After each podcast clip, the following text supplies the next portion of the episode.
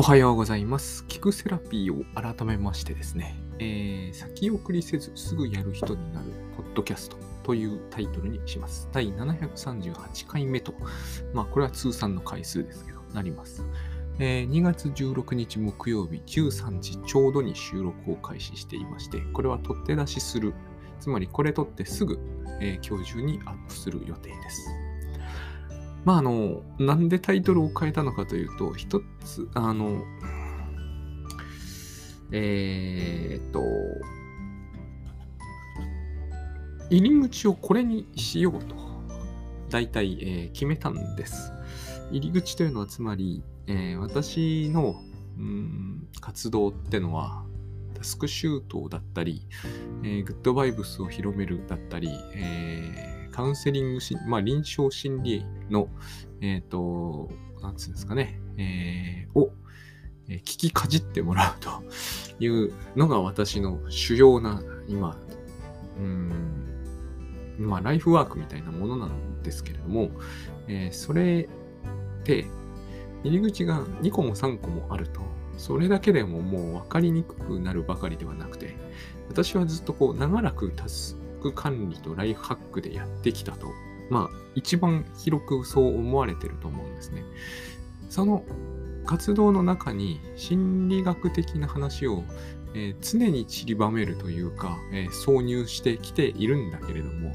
それは何て言うんですかね、ご飯のふりかけみたいなところがあったと思うんですよ。まあそれでもいいと思うんですけどね。でも私は最近はどっちかというと、かなりもうメンタルがメインで、えサブでタスク管理をするぐらいのスタンスなんです。で、えっ、と、どうしてもこういう展開で、えー一人の活動が、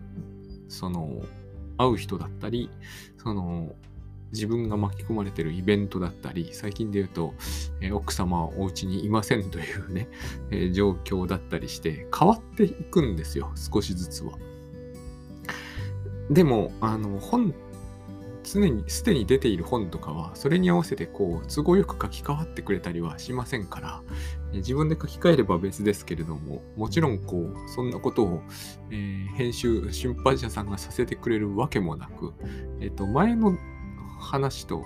えっ、と、今の話で僕の中でそんなに激しく矛盾しているものっていうのは、まあ、ないわけじゃないんだけど、まあ、激しく矛盾しているものがあるというだけでも問題かもしれませんが、まあ、そこは、えーあの出版年月日を見てもらうことにして、そんな多くはないんですよ。多分そんなに多くはないと思う。で、えー激しくなく矛盾している部分は、まあ、それはあるんですよ。で、それについてはですね、えっ、と、どういうふうに言っても、あの、さっき言った通り書きな、書き換えるわけにはいきませんから、えー事前の、事前のというのかな、今やれることとしてはですね、前の入り口に、から接続するのに、まあ、その、つまりタスクシュートに行く人であっても、えーグッドワイオスの話に興味がある人であっても、えー一応入り口としてどこでも通用するものを最近私はこう考えてたんですね。自分自身の。で、先送りしかないなって思ったわけです。先送り、えーに悩んでいるという方であれば、タスクシュートの場合もあるでしょうし、えーグッドバイウスでもその話は扱えますし、えー臨床心理にも面白いことにね、出てくるんですよ。臨床心理にも、このプロクラスティネーション、先送りというのがですね。えっ、と、その辺のお話をしていけばいいんじゃないかなって思ったわけです。で、入り口なんですよね、あくまでも。先送りで困ってるというのは、つまり、えーそれをタスクシュートで扱えば、大体いけるというのは、まあ、かなりライフハック寄りで、メンタル的にはそれほど困ってない。一方で、こう、先送りと一言で言ってもですね、例えば、うん、もう長らく、えー実家の両親に会うのを先送りしてるんだけれども、どうしたもんかみたいな話になった時、これをタスク管理云々を持ち出すのは、えーあんまり適当ではないと思うんですね。やっぱりこういう話には、グッドバイブスっの、あの、話が適切だと思いますし、えー多分そこにはですね、えー自分の意識しししきれていない部分っていうのかな。最近はそういう風な言い方をするんですけど、潜在意識とかいうわけではなくて、えーと、意識したくないということと、もう本当に忘れかけてしまってるっていう部分が相まってですね、意識しきれない部分の問題っていうのが出てきて、ここはやっぱりかなりメンタル寄りになるんですね。で、幸い私はそういう話は好きだし、今までもしてきたので、そっち方向の、えっ、ー、と、チャレンジが必要だという方には、やっぱりこう、タスク管理を処方したくはないですよ。だから、あの、入り口としては僕の、こう、守備範囲っていうんですかね。メインは先送りにしておいて、まあ、どこを見てもですね、えっ、ー、と、キャス、ポッドキャストであっても、あのセッションであっても、えっ、ー、と、今やってるコミュニティ、コミュニティ付きのちょっと長期にわたる3ヶ月のイベントであっても、えー、J 松崎さんとやってる100日チャレンジであっても、全部ですね、先送りというのを、えー、メインテーマにして、あのまあ、看板にかけるというふうに考えたわけです。そうすると、えっ、ー、と、そこ、その、えっ、ー、と、コース、そのコースというのかな。えっ、ー、と、その時その時で、その先送りに、え、の入り口から入ってきた人に、その、その人にカスタマイズされた先送り対象の何かの、なんつうんですかね。なんかこう、まあ、タスク管理であったり、ライフハックであったり、えっ、ー、と、行動科学的な話であったり、え臨床であったり、グッドバイブスみたいな話であると。まあ私がグッドバイブスで、こう、どういう経験をしてきたか。これを言えば全部そうなんだけど、っていう話をこう織り交ぜると何か役に立つことも、えー、お伝えできるんではないかと。つまり、入り口としては先送りなんだけど、出口では何を受け取ることになるかはちょっと、えー、私が今まで経験してきて、うん役に立ったものの中で、その人がその直面している、その、えっ、ー、と、まあ、えー、相談されてきた方がですね、直面している、えー、課題ごとにカスタマイズ、まあ私が考えられる限りのカスタマイズをして提供すればいいんじゃないかと。こういったポッドキャストの場合は、えー、そそもそもその来談者という方いらいらっしゃらないから、えー、私が勝手に作り出すわけですね。で、このポッドキャストと、まあ、もしまだ余裕があれば、今全く余裕がですね、家事に追われて余裕が、育児と家事に追われて余裕がないんですが、えっ、ー、と、もう気持ちの余裕はあるんだけど、時間の余裕がどこにもないんですよね。パンパンになってしまっておりまして、そこに持ってきてですね、あの、まあ、えー、奥様は今ちょっと実家の、えー、親御さんのためにこう奮闘中なんですけど、そうすると次から次へと驚くほどですね、え、課題があの噴出してきてですね、そっちの方のサポートも、え私がしなきゃなんないと。これはもう遠く北東北まで行かなければ ならないので、ますます時間がないわけですよ。一体いつになったら時間取れるんだろうと、えー、こういう時になんか倉園さんが、あれ一体誰の歌だ？っつってたかな歌を歌ってたんですよね。こう、なんなんていう、僕はこういう歌を知らなさすぎるんですけど、えっ、ー、と、会えない期間が愛育てるのさみたいな歌を歌われていてですね、そうかなるほど、なんかいろんな引き出しがあるなと思って聞いてたんですけど、えっ、ー、と、まあ、要するに、えー、フログとかになってくるともう本当に、えー、夏、もしかすると来年、あるいは再来年になるんじゃないのって感じもどっかでしつつ、無理やりこう突っ込めばブログの時間とかは取ることはできるんですけど、もうこれはですね、やるとなると睡眠時間削る場面だなっていうぐらいですね。今日も、えー、このポッドキャストは10時には撮るつもりでいたんですけど、もう1時ですから。あの、まあ、ちょっと僕がまだ手慣れてないということがあって、えー、掃除、洗濯、えー、家事、お弁当作り等々がですね、やってるうちにどんどんどんどんこう、午前中とかもあっという間になくなってしまうんですね。まあ、えー、これはいかにも文字通りの意味で、うちの奥さんが環境としての母親をね、ここういう話をするんですよ、先送りの中で。環境としての母親を文字通りやってくれていたから、えっ、ー、と、うちの、あの娘なんかはですね、今中1なんですけど、えっ、ー、と、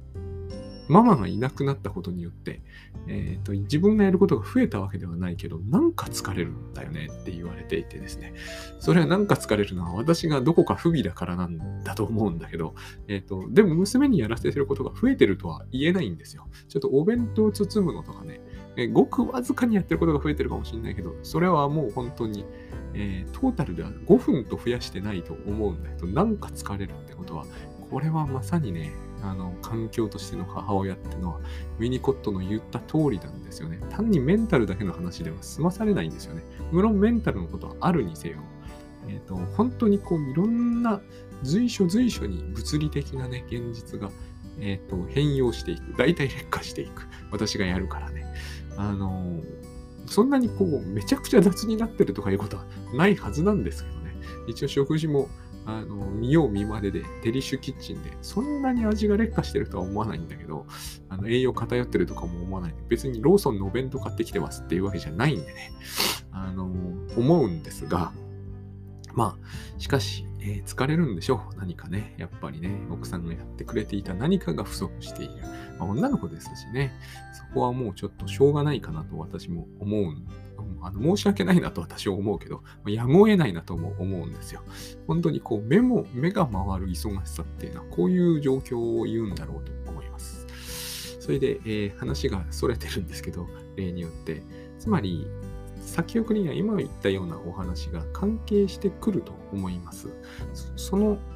件で言うと、やっぱりタスク管理とメンタルと、まあ、グッドワイブス的な話と、えー、臨床心理みたいなのと行動科学が全部混ざってきているっていうのが実態だと思うんですよ。私が、その、私は先送りで悩んでるってことはないけど、えっ、ー、と、その、倉園さんが先日もポッドキャストでお話しされていましたが、えっ、ー、と、あれ、タイトルがね、倉園さんのやつのタイトルを、私とのタイトルをよく覚えられないというのもあるんですけど、特にこう、えー、覚えてないんだけど、えー、倉園さんが、倉園慶三さんがと言っておけば、えー、検索してくれるだろうぐらいに思っておりますが、えーと、これを聞いてる人はそもそもご存知の方が多いとも思うんですけど、えー、つまり、うん、総力、すべて力っておっしゃってるのは、私の中ではこういうのを大体指します。私にとっては知識が多いけど、えー、やっぱりこう、リアルに生活している中で、こういう風にやっていくより他ないなっていうのがなんとなくこう、こうやっていけば、えっ、ー、と、なんとか回るなみたいな、そういうものの集合体。この中に、えー、精神分析なんですけど、メインは。カウンセリングは入ってきてしまうし、日々入ってくるし、環境としての母親とかいう概念も私はやっぱりよぎらざるを得ないんですよ。よぎらせなくてもいいんでしょうけどね。他に適当な言葉が見当たらない気がする。甘えと言ってもいいと思うんですけど、この甘えだって私は土井武雄さんの文脈でしか意識してませんからね。娘が甘ったれてどうしようもねえとか思ってるわけでは全くなく、えっ、ー、と、娘はあの母親に甘えていて、母親も娘に甘えてるんだけど、えっ、ー、と、そういう、こう、世界がですね、えー、まあ、濃厚さがやっぱ薄まるわけですよね。いないから。そうすると、そこを自分が何らかの形で補う格好をとって、疲れるって感じが持たれるんですよ。これはまさに甘えの世界の話をしているんですね。で、なんでか疲れるんだよねって言ってるのは不満を言ってるわけじゃないんですよ。そういう、えーと、変化が起きてるっていうことを報告してきてくれているわけですね。で、こういうことをえー、こういうことが、つまりグッドバイブスとも僕は深く関係していると思うんだけど、深くどう関係しているかを話し始めるとですね、また1時間ぐらい経つんですよ、これで。だからやっぱりこういうことを、え、深くより聞きたいという方には、その人が、え、からさらにその問題で、えお悩みであれば、えセッションとかを受けていただくと、えお互いとてもいいよねっていう、こういうサービスなんですね、今私が検討しているの。だから名前を揃えた方が、これはキクセラピーであっちはノートですとかいうのは分かりにくいと思うんで、あの先送りせず、幸いあの本は、えーと、よく売れたので、まあ、いいタイトルなんだろうと、そういう私があのタイトル付けがあんまり得意じゃないので、そういう人にこの辺は頼ってるわけですね。そんな話なんです。で、タイトルを変えてみましたと。毎日毎日というか、今毎日配信できてませんが、毎日毎日先送りの話だけするよという意味ではなくて、あのこれまでのポッドキャストと多分中身の変更はほとんどありません。えー、たまには野球の話とかになっちゃいます。が、えーと、タイトルとしては、えー、先送りせずにすぐやる人になるという、このタイトルにしておきたいと。まあ、あれですね。一昔前に流行ったセルフブランディングの一種みたいな感じです。あの、ゴリゴリ頑張りますよっていうつもりはないんだけど、え、こうしておいた方が絶対分かりやすいだろうとは思うんですよ。そういうことです。ほいで、えっ、ー、と、今日はですね、えー、この話ができるほど時間があるかなと思ってんですけど、えっ、ー、と、やっぱりこう、面白いことにですね、同じようなテーマについて集中的に尋ねられるというケースがあるんですよね。まあ、集中的に尋ねられられているわけじゃなくて、たまたま私が記憶に印象として残ってるだけなのかもしれませんが、とにかくそういう経験がありまして、あの、あ、これは私がした話だなって、これを聞いてる方は思うかもしれませんけど、えっ、ー、と、一人ではないということなんです。一人だけに聞かれた話を取り上げることもありますが、えっ、ー、と、あんまり多くなくて、2、3人にその話最近聞かれてるなっていうのを、僕はこのポッドキャストで大体取り上げているんですね。えっ、ー、と、それが、全然この番組では目新しくも久しぶりでもない妄想分裂ポジションの話。これをやっぱりですね、最近一段と考えさせられているんですね。で、何度もエクスキュースしておきますが、私は対象関係論の専門家ではないし、精神分析家でもないから、えー、この話だけで何かを、えーと、勉強したほどの代わりにはならないです。これは私が読みかじって聞きかじった話をメインに、えっ、ー、と、いろいろな私の仕事や生活のリアルな活動の中で、多分こういうことだろうと。で、こういう概念はこういうふうに生きるものなんじゃないだろうかというのを、えっ、ー、と、まさに生かじりですよね。この生かじりのまま出すところが、このポッドキャストの、えっ、ー、と、まあ、一つのえー、聞きどころ、自分で言うのもあれですが、だと思っていただくとありがたいんですよ。つまり、アンカーで、ポッドキャストで日本語でそんなことやってる人は、えー、他には多分いないだろうという気がするんですね。第一に、えー、それをやるメリットがどこにも普通一般には見出されないと思う。僕はただ喋りたくて喋ってるってところが多々あります。ただ、意外に人の役に立つことがあるんだなと。それは危険だよっていう方もいらっしゃると思うし、そのことも承知はしているんだけど、でも危険だからといって、えーと、これを扱わないっていうことが本当に、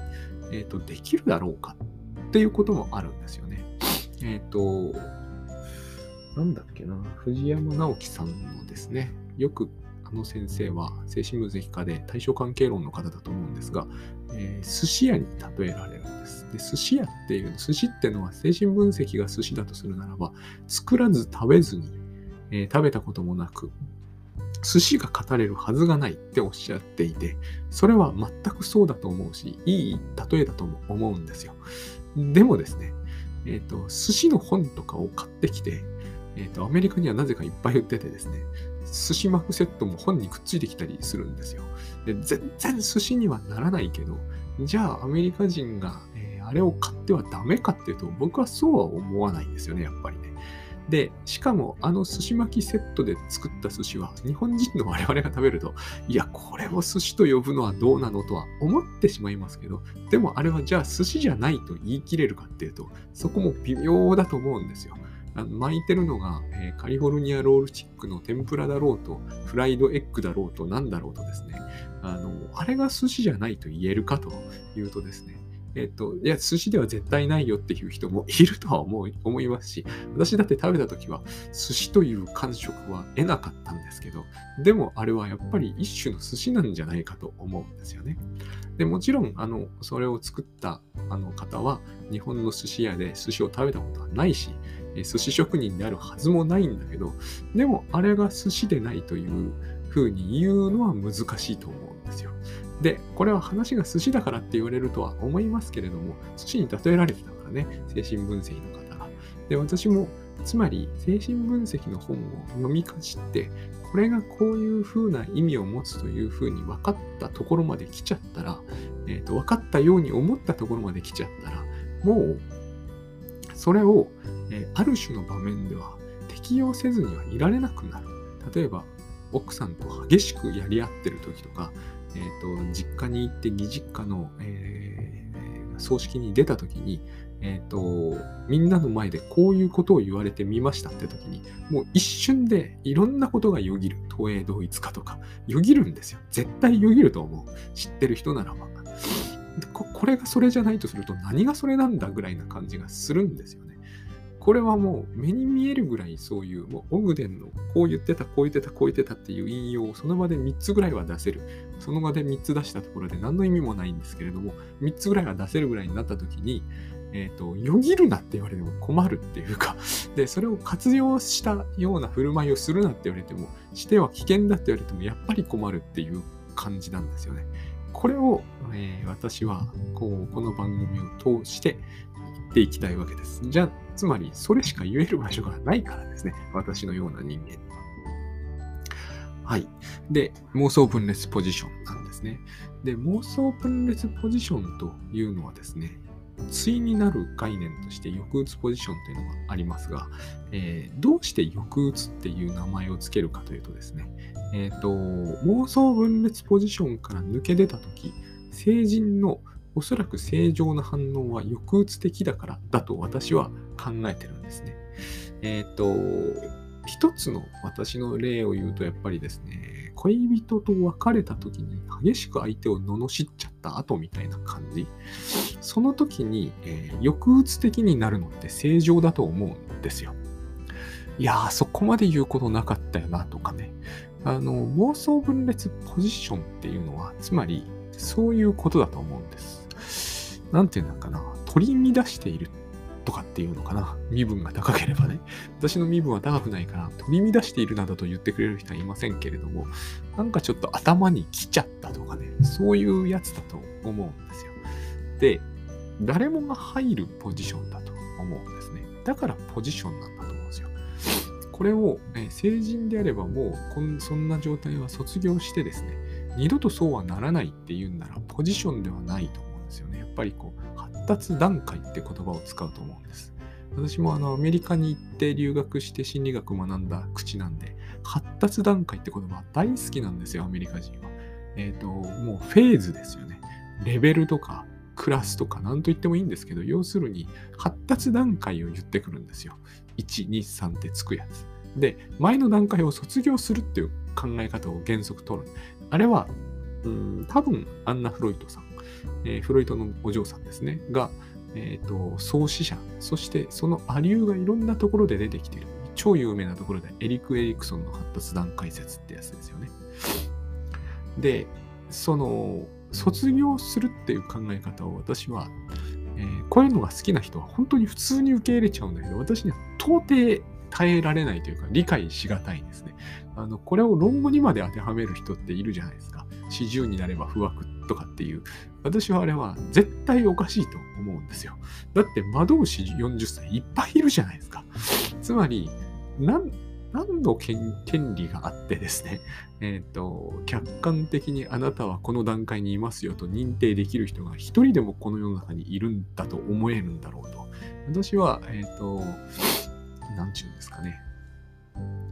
まあ、七十にして糊を超えずみたいなやつ、やつなんだけれども、まあ、えー、寺ではですね、論語みたいな話は、坊主だから頻繁に口にするんだけど、カチンと来てたわけですよ。9歳とか10歳の頃からね、そういうのは、こう、繰り返し繰り返し聞かされるんだけど、イライラさせられるだけだったわけですよ。だって、えーと、例えばうちの父は坊主だったわけですけど、あんた不惑じゃないじゃんっていうね、えっ、ー、と、何をもって人に不惑だそうでないということが言えるのかと思うわけですね。だから私はその発達段階説というのは、えーと、学校なんかではすごく適用しやすいことだと思うんですけど、中学1年になればこういうことが言えるとか、2年になればこうだとか、え、ー、と、頭はいいけど協調性が足りないとか言うじゃないですか。平気でそういうふうに、えっ、ー、と、テストでもない部分が採点できるかのような顔をする。これが、あの、足し算ができるようになりましたとか、でもまだ引き算ができませんならわかるんですよ。それそうじゃなくて、こう、協調性が足りないとか、優しさがどうこうとかって、平気で言う、あの神経がちょっと、あれなんですよ。えー、こう、イライラさせられる。このイライラさせられた時、私は妄想分裂ポジションに足を突っ込みかけてるとやっぱり思うんですよね。これがすごく私は大事だと思うんですよ。我々は、つまりそうなんですよね。例えば、倉園慶三さんが言うところの平安という、心の平安というのが、それがどういう境地であろうとも、えっ、ー、と、境地っていうほどのことではなかったとしても、平安というのは、抑うつポジションにいる人が、え、ー、と、体験しているはずの心理状態なんです。抑うつポジションが正しいんですよ。で、抑うつポジションで平安な人は抑うつじゃないから、抑うつポジションにいて、で、抑うつでなくなるっていうのがいい状態だと私は認識しているんですね。妄想分裂ポジションに私たちは入ったり、抑うつポジションに入ったりするんだけれども、多くの人はほとんどの時間を抑うつポジションで過ごしていて、しかも抑うつ的ではなく過ごせているのだろうと思うんです。もし抑うつポジションからほとんど出ることもなく、しかも抑うつ的でないならば、その人は多分人のセッションを受けたり、お悩み相談の戸を叩いたりはしないでしょうね。だから、えーと、そうでない時というのがつまり苦しい時、妄想分裂ポジションにいるか、抑うつポジションに入れてるんだけど、抑うつ的にずっとなっちゃっていますみたいな時に、えっ、ー、と、なんかこうカウンセリング受けたり、コーチング受けたりを考えたりするんだろうと思うんだけど、これは誰でもすぐなるものだと思うんですよ。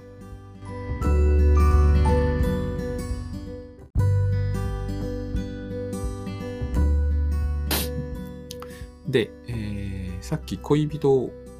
と言い争ったという話しましたけれども、その、この抑うつポジションと妄想分裂ポジションを一番あの最初に言い出したのがメラニー・クラインという、えーと、もう一人のフロイトのお弟子さんですが、えーと、この女の人がつまり、えー、いいおっぱいと悪いおっぱいという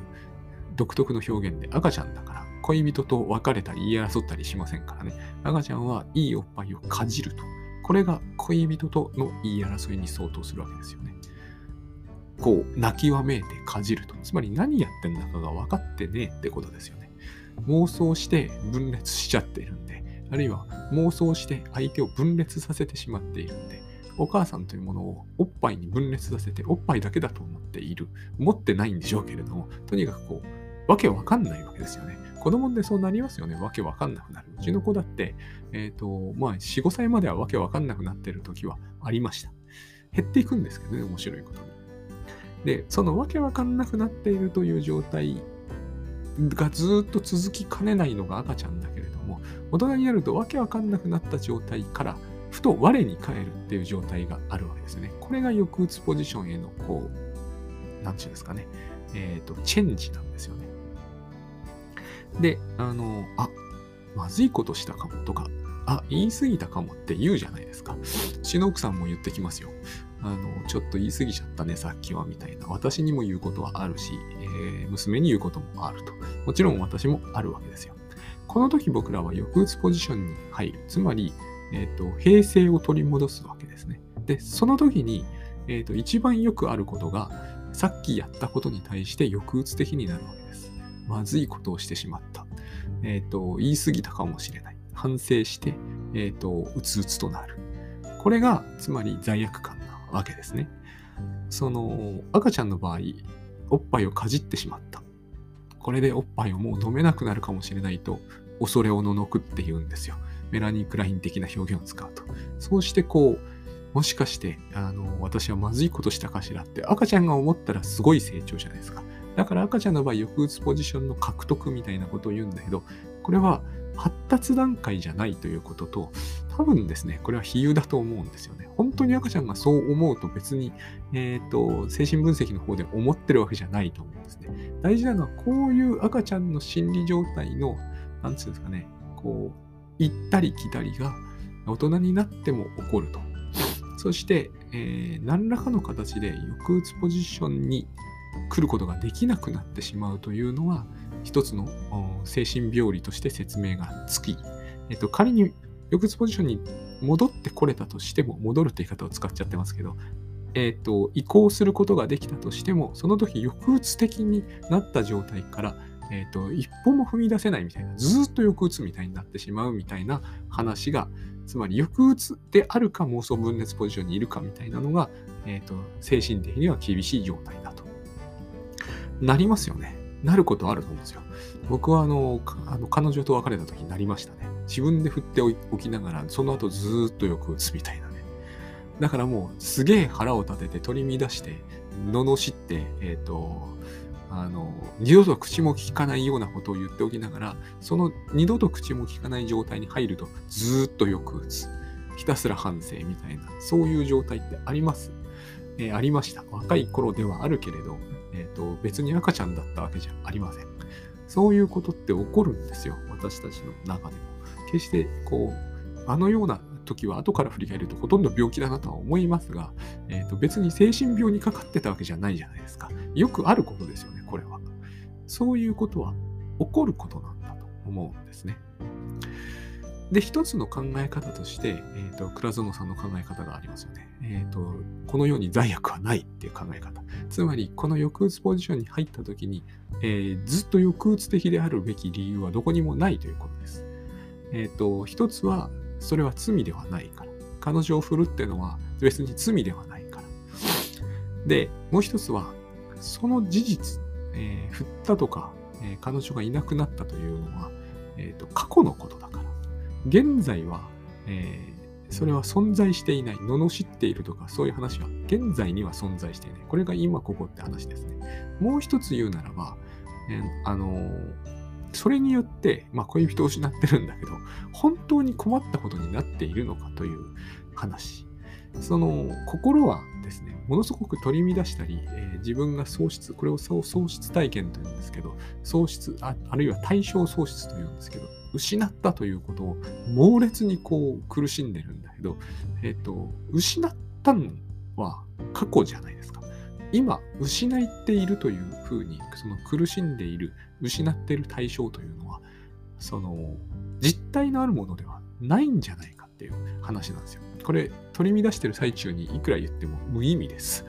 無意味ですが、え、ー、と、あるんですよ、そういうことって。つまり、えー、ったとか振られたとかいうのは過去に起きたことなのに、今まさにそれが致命的な、えーと、喪失を生み出していると、えー、感じさせるケースっていうのは多々あるわけですね。私もそういうものを、えー、感じていました。で、ちょっと話訳するんですけど、この場合、対象喪失で、対象喪失という言い方をしているのは、心の中の対象を喪失しているからであって、恋人はもう失ってませんからね。もう過去に失っちゃいましたから。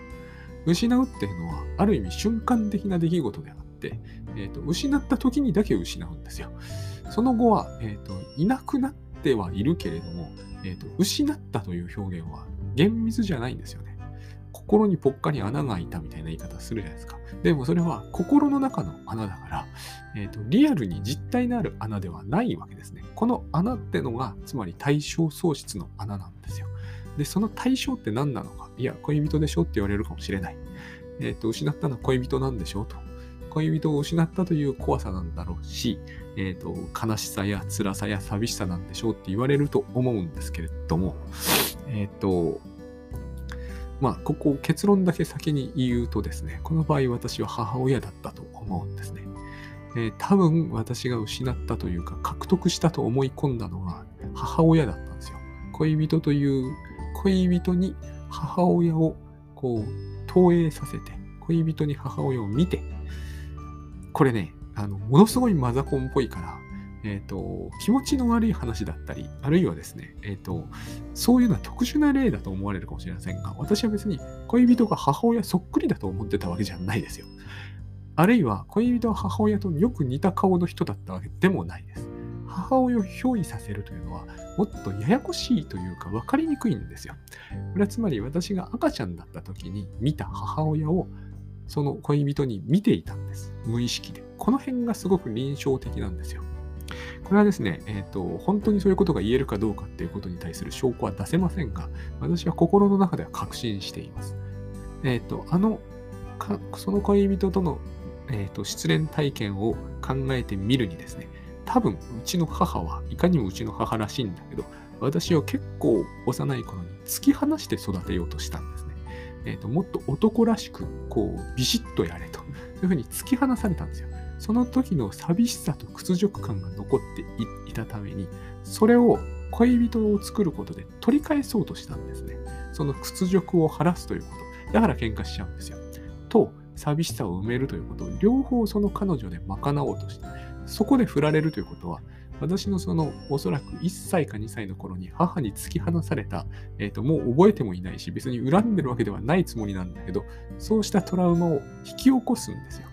再度。多分ね、これは多分ですよ。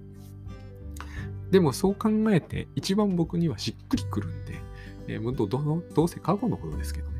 え、しっくりくるんで、こういうふうに考えているわけですけど、これを対象というんですよね。実態はないじゃないですか。本当にそういうことがあったのかどうかもわからない。ただ、そういう対象というものを失ったと。で、ああんな喧嘩をしなければよかったとか、えーと、過去に戻ってやり直したいとか思うのが抑うつポジションの非常に抑うつ的な部分なわけです。でも、えー、私はその彼女とは結局別れて、もうだいぶ、だいぶだいぶ経つわけですね。長い期間が経って。今もその彼女を喪失しているかというと別にそんな気はしない。私は今抑うつポジションにいて、そんなに取り乱しているわけじゃないけれども、抑うつ的なわけでもない。この状態に入れればいいわけですね。入れれば問題は解消する。そしてですね、えっ、ー、と、で、この話が一体多分もうお忘れになってるかもしれませんが、えーこのポッドキャストはタイトルを解消したわけですね。先送りせずすぐやる人になる。すぐやるためにはですね、この抑うつポジションの抑うつ期にいては到底無理だってことがまずあります。えー、私は対象喪失をするっていう体験をもちろん何度もしているし、皆さんもそうだと思うんですけれども、対象喪失のした時は、やっぱりこうですね、その穴を塞ぐことで、えー、いっぱいいっぱいになってしまうんですよ。とてもじゃないけれども、あの仕事にはならない。だけれどもですね、この対象喪失というのは、えー、今言ったように失恋とかの時はやむを得ないとしてもですね、あの、気をつけていないと、頻繁にここにはまり込んでしまう気が私はするんです。昔なんかそうでした。えー、ちょっと、あのちょっとしたトラブルでメールでよこされたとか、ちょっと編集さんに厳しめの全然厳しめなことがよく書かれてないんだけど、書かれてみると、すぐこれが、これに似た、もちろん軽度のものだけど、えっ、ー、と、起こってしまう。つまり、えっ、ー、と、言ってみれば、恋人と母親関係を持ってるというのは一つの錯覚した世界なんですよ。錯覚ですよね。恋人、母親じゃないんだから。私の母とは別人なんだから。この錯覚した世界、赤ちゃんのように、えっ、ー、と、心の中ですよ。情緒的な非常にこ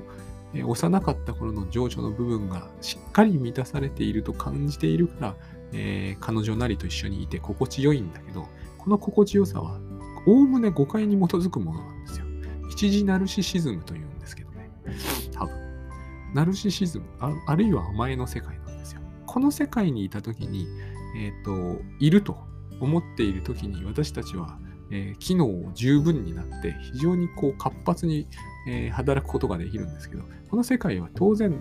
いろいろな、こう、自分の勝手な、あの、ナルシシズムとイリュージョンによって、こう、満ち満ちた世界なので、失われやすいんですよね。残念ながら。相手を母親扱いにしても、母親役をやってくれなくなると、その瞬間にもう失われるわけですよね。だから、あの、微妙な対象喪失みたいなのはしょっちゅう起こるわけです。マウス分裂ポジションというものにすぐ踏み入れるような危険性をこういう恋愛中とか、だから恋愛めんどくさいとか言うんですけれどもね。これはそうじゃないんだと思うんですよ。ここまでからくりを見てくると、えっ、ー、と、要は、この喪失と言っているものは、実際には何にも喪失しているわけじゃない。まあそうは恋愛中は思えないと思うんで、恋愛はやや例外だと思うんですけれども、でも、えっ、ー、と、例えば会社に行って、えー、パパのようにいい上司がいましたとか、完全に間違ってるじゃないですか。イリュージョンじゃないですか。で、そのパパのような上司が実はちょっとパワハラっぽくて嫌な上司だった瞬間にパパを失っちゃうって思うんですよ。私たちの心は。こういう対象喪失の、えーと、小さいバージョンは頻繁に起きます。この時に喪失と言っているものは僕らが勝手に穴を作るんですよね。つまり、これを、えっ、ー、と、存在する母親の不在とか、わけわかんない表現を取ったりしているんですけども、難しいですよね、ここをお伝えするのは。えっ、ー、と、もともとなかったものなわけじゃないですか。それをあると勘違いした。でも、あるというのは、誤解に基づくものだから、なくなった時に、でも私たちはそれがあったはずのところにない、あの漫画で点々点々を書くやつですよ。ここにあったはずのものはどこ行ったっていう。でもあれは心の中で起こってる出来事ですよね。ここにあったはずだろうとなんだろうと、えっ、と、ないものはないんですよ。あの、よくありありますよね。僕昔、なんかの漫画でドラえもんだったかもしれないんだけど、違ったような気がするんだけど、よく藤子不二雄さんはああいう表現取りますが、引き出し開けるじゃないですか。そこにあったはずのものがないのを点々点で描くじゃないですか。あれなんですよ。あれは、えー対象喪失というのはちょっと言い過ぎかもしれませんけど、でも対象喪失ってああいうことだと思うんですよね。そこにあるはずのものがない。で、あるはずだという思い込みがそもそもえらく傲慢なんですよ。これは私に一生母親役をやってくれる恋人がいるはずだって言ってるのと何も変わらないじゃないですか。そういう思い込みを僕らの心が作り出し、それは思い込みでに過ぎませんでしたよ。じゃあねってことになった時に、えらいショックを受けて取り乱して激しく怒るわけですよ。そういうのを妄想分裂ポジションという。で、ちょっと時間が経つと、えーと抑うつポジションに戻ってこれるんだけど、その時に、えー辛さが残ってるから抑うつ的になるんですけれども、それはもともとなかったものだよねっていうことを思い出せれば、えーといいわけです。だけれども、そこに思い至るためには、えーと情緒的に納得できないとダメなので、まあ、多少辛いです。えーこの思いが深ければ深いほど辛いといえば辛いです。ただ、あのー恋愛とかで特にそうなんですけれども、この辛さが辛いほど本物だっていうのは私は、えー全然デタラメだと思いますね。これは、えーと実は辛あまりにも辛いというのはやっぱり病理に結びついていて、さっき言った、えー自分の母親との関係とか、そういうものがあのそこにか関わってきているはずなんですよね。えそこまでいかない場合は、多分、えっ、と、まあ、しょうがないよねって思える日がそんな遠くないと思うんです。で、あの散々長々といろいろお話ししてきたんですけど、要は妄想分裂ポジションにいたんでは、まず仕事にならない。取り乱してるから。そして、その後、えー喪失したという感じを抱いたまま仕事をしていても、多少は進むんですけど、めちゃめちゃ辛い。で、この状態で仕事をして、えー疲労、あの消耗します。疲労します。えーと。すぐ疲れてしまいますという訴えは、えー私が今多く聞くケースでして、えーと、その場合やっぱり、まず、失っていないはずの失ったものって何でしょう？これはややこしい問いだけど、こういうふうに考えていくより他ないんだと思うんですよね。例えば、失っていないんだけど、失ったと思い込んでいるもののいい例として、いい職場とかですね。えっ、と、雰囲気のいいオフィスとかね、そういうものですよ。みんなが、えっ、と、みんなが私の時間を大切にしてくれる、えっ、と、同僚たちとか、そういうものです。そういうものを見て、見てしまったわけですよ、一度。ここはもっとこう、ライフハックに満ちた合理的な職場だったはずだ。でもな、なんとかさんが来てからそれが失われた気がする。そそういうことじゃないんですよ。もともとなかったものなんですよ。そこにあると思い込んだものがあってですね、そこに一時ナルシズムの世界が形成されたわけです。すごくいい職場だ。こここそ私にとって、私が一生働くのにこうふさわしい職場だってものを作っちゃったんです。作るのはいいんですよ。で、作った中でバリバリやっていたと。でも、そういう作ったものは、えー損なわれたり失われたりする。それも近い将来。必ず。えーで、その時に原因だと思われたものが、例えば新しく来た課長とかなんだけど、それは全然原因でも何でもないんですよね。ただ、もともとなかったものが、えーと、ないことが明らかに その課長の登場によって何らかのこう揺さぶりがかかってないことが明らかになったに過ぎない。途端にですね、えーと私たちは、えーと妄想分裂ポジションに叩き込まれて、あの課長を、えー追い出すしかないとかよくわからない妄想を考え始めて、でも失敗するので、えっ、と、なんかやり合ったりするじゃないですか。そして反省するじゃないですか。その時に抑うつポジションに入りますよね。抑うつ的になります。戻ってきた時にね。で、その時に前はあったはずのあのいいものがなくなったって思うんだけれども、えっ、と、なくなったって思った時に新しい妄想を始めると、妄想ブレスポジションに入っちゃうんですよ。このパターンになり始めると、えっ、と、ずっと先送りを何かしたとしても、全然不思議はないわけです。例えば転職を先送りするとかいう心理状態になるわけですよね。こんな会社にいてはダメだと思うので転職しようと思うんだけど、でもなって思うわけですよ。これ考えてみると転職をでもなと思うのは当然じゃないですか。だから、え、ー、と、こういった方がですね、まあ、その、何でもいいですよ。私のところでもいいんですけども、えー、転職をずっとしようとしてるんだけれども、先送りを繰り返してしまいますっていうのは、本当は訴えとしては、えーと、逆のような感じもするんだけど、ここを入り口に、話長くなりましたけど、ここを入り口にしていただくといいんじゃないかと思うんですね。これってまさに入り口になると思うんです。この悩みって明らかに転職をする、転職を早くえーと、先送りをせずすぐ転職をする人になったとしても解決しないんですが、えーと、だからそういうことではないっていうことが、え、明らかになりさえすればですねある程度この問題というのは取り組め取り組むことが、え、できるんじゃないかと思うんですね。長々と喋、えー、ってきたけれども要するにそういうことです。そして、えっ、とこの話あの、どのアプローチをとってもいいと思うんですよ。すっごい極端に言うとタスクシュートでもいいかなみたいなところはあるんですね。えっ、ー、と、その話もおいおいしていきますけれども、えっ、ー、と、そういう話になっていくと、使いとかがあった方がいいから、ブログとか書いた方がいいのかなと思って一周して戻に戻ってきてるわけですよ。まもなく2時になりますけれども、いや、今日ブログ書く時間がどこかにあるとはとても思えないわけですね。ブログ書いてたら多分えっ、ー、と、日付変わってしまうわけですよ。そして日付変わってしまっても、明日の朝5時半には起きなきゃなんないから、睡眠時間が5時間半とかになってしまうので、